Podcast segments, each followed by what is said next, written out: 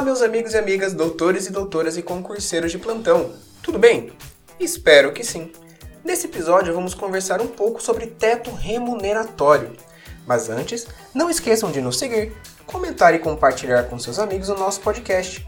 Ah, e também nos acompanhem pelo Instagram, arroba administrativo do zero podcast, e no meu perfil pessoal, o arroba paulo c Camargo. Vamos lá então. Teto remuneratório. Nas lições de Nohara, o artigo 37, inciso 11 da Constituição Federal estabelece o teto remuneratório e o subsídio dos ocupantes de cargo, funções e empregos públicos da administração direta, autárquica e fundacional, dos membros de qualquer dos poderes da União, Estados, Distrito Federal e municípios, dos detentores de mandato eletivo e dos demais agentes políticos, além de proventos, pensões e outras espécies remuneratórias percebidas cumulativamente ou não, incluídas as vantagens pessoais ou de qualquer outra natureza. Quando falamos em teto específico, aplica-se como limite do mencionado artigo nos municípios o subsídio do prefeito, nos estados e no Distrito Federal, o subsídio do governador para o Poder Executivo e o subsídio dos deputados para o Poder Legislativo, e o subsídio dos desembargadores do Tribunal de Justiça para o Poder Judiciário, aplicável ao Ministério Público, aos procuradores e aos defensores públicos. Além do mais, conforme a permissão dada pelo artigo 37, parágrafo 12 da Constituição, é facultado aos Estados e ao Distrito Federal fixar mediante emendas respectivas constituições e lei orgânica, ainda tendo como limite único o subsídio mensal dos desembargadores do respectivo Tribunal de Justiça, exceto para os deputados estaduais, distritais e os vereadores.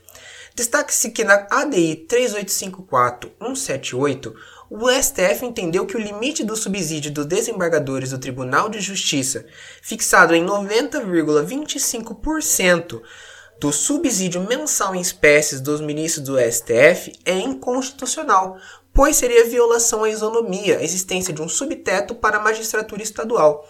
Isso quer dizer o seguinte, pessoal. É, antigamente tinha essa limitação de que os desembargadores do TJ, né, de cada estado, recebiam 90,25% do que recebia o ministro do STF. E a partir da, do julgamento da ADI 3854178, declarou tal é, porcentagem inconstitucional, pois feriria a isonomia colocar esse percentual diferente para a magistratura do Estado. Ainda nas lições de Nohara, o STF, no recurso extraordinário 606358, debateu a questão do abatimento pelo teto, determinando que, para efeito de observância deste, computa-se também valores percebidos antes da vigência da Emenda Constitucional 41 de 2003, a título de vantagens pessoais pelo servidor público. No entanto, em prestígio à segurança jurídica, é desnecessária a restituição pelos servidores dos valores recebidos em excesso ou de boa fé até a data da decisão do julgamento, que foi em 18 de 11 de 2015. Além do mais, o Supremo reiterou a regra conhecida no sentido de que as vantagens pessoais são incluídas na remuneração e limitadas ao teto constitucional, diferente das verbas indenizatórias que não são incluídas. São vantagens pessoais aquelas percebidas em função das características da atividade desempenhada por cada servidor, como o adicional por tempo de serviço, que é concedido em função do tempo pessoal dispendido no exercício das atribuições. Por fim, as verbas indenizatórias, conforme dito, não se incluem no teto remuneratório.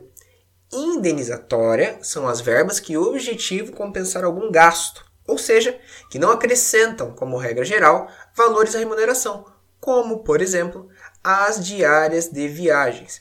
Mas se de tudo que falamos eu pudesse pedir para vocês focarem em algum tema específico, eu diria para vocês darem uma maior atenção ao teto específico quanto à limitação de cada ente. Lembrando novamente, vamos dar uma olhadinha aqui: o teto nos municípios é o subsídio do prefeito, nos estados e no Distrito Federal, o subsídio do governador para o poder executivo e o subsídio dos deputados para o poder legislativo, e por fim, o subsídio dos desembargadores do Tribunal de Justiça para o Poder Judiciário, aplicava ao Ministério Público, aos procuradores e aos defensores públicos. Mas, minha gente, como tudo que é bom dura pouco, por hoje vamos encerrando por aqui também.